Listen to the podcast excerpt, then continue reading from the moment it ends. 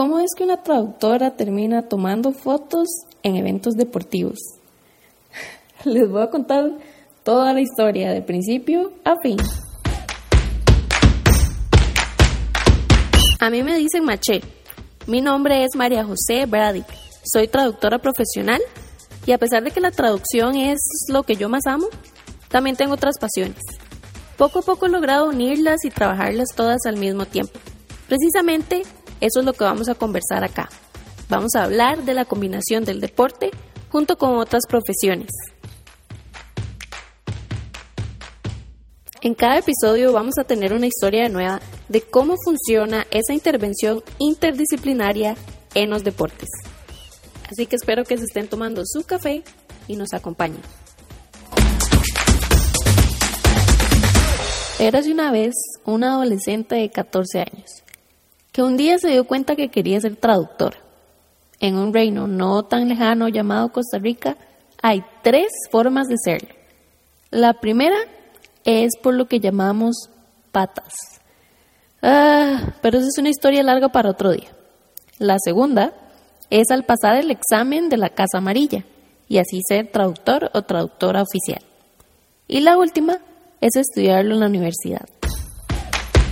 En nuestro país, las universidades públicas y privadas tienen varias opciones en bachillerato y licenciatura. Yo lo que hice fue estudiar el bachillerato en inglés en una universidad privada y me fue súper bien, tengo cero quejas. Después solo hay una universidad pública que tiene la maestría en traducción. En mi opinión personal, un bachillerato no es suficiente porque los bachilleratos lo que tienen es un énfasis en traducción, pero no es traducción per se. Por eso sí recomendaría seguir estudiando más allá del bachillerato.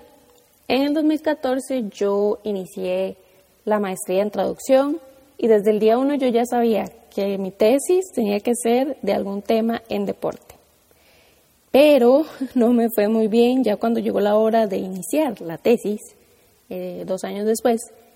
Me costó un montón hablar con los profesores y hacerlos entender, y las profesoras también, eh, cuál era mi objetivo, cuál era el propósito de mi tesis, la cual se trató de oportunidades de trabajo para los profesionales de lenguaje en el deporte. Profesionales de lenguaje porque quería incluir tanto traductoras e intérpretes. Después de ir a la Defensoría de los Estudiantes, porque hasta ahí tuve que llegar, y no me arrepiento de nada, porque esa tesis valió todas mis lágrimas, todo mi esfuerzo y también todas las humillaciones, porque sí recibí varias humillaciones de los profesores y las profesoras, pero al final pude exponer mi tesis y graduarme.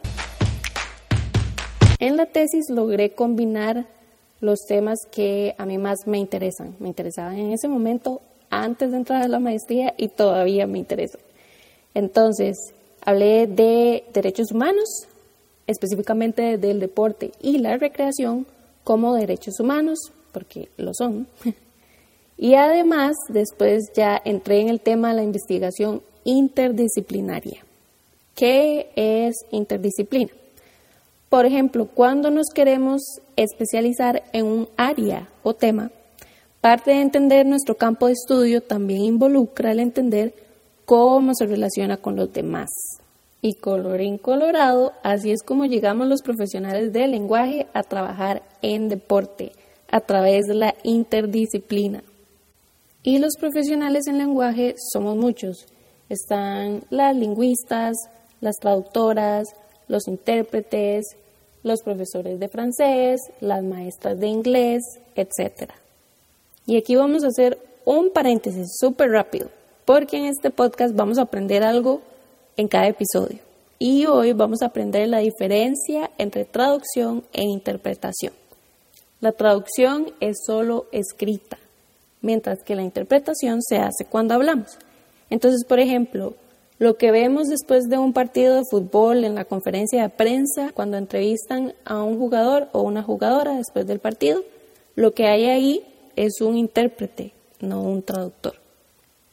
Y si ustedes quieren saber más sobre este tema, me avisan y podemos hacer un episodio dedicado solo a esto.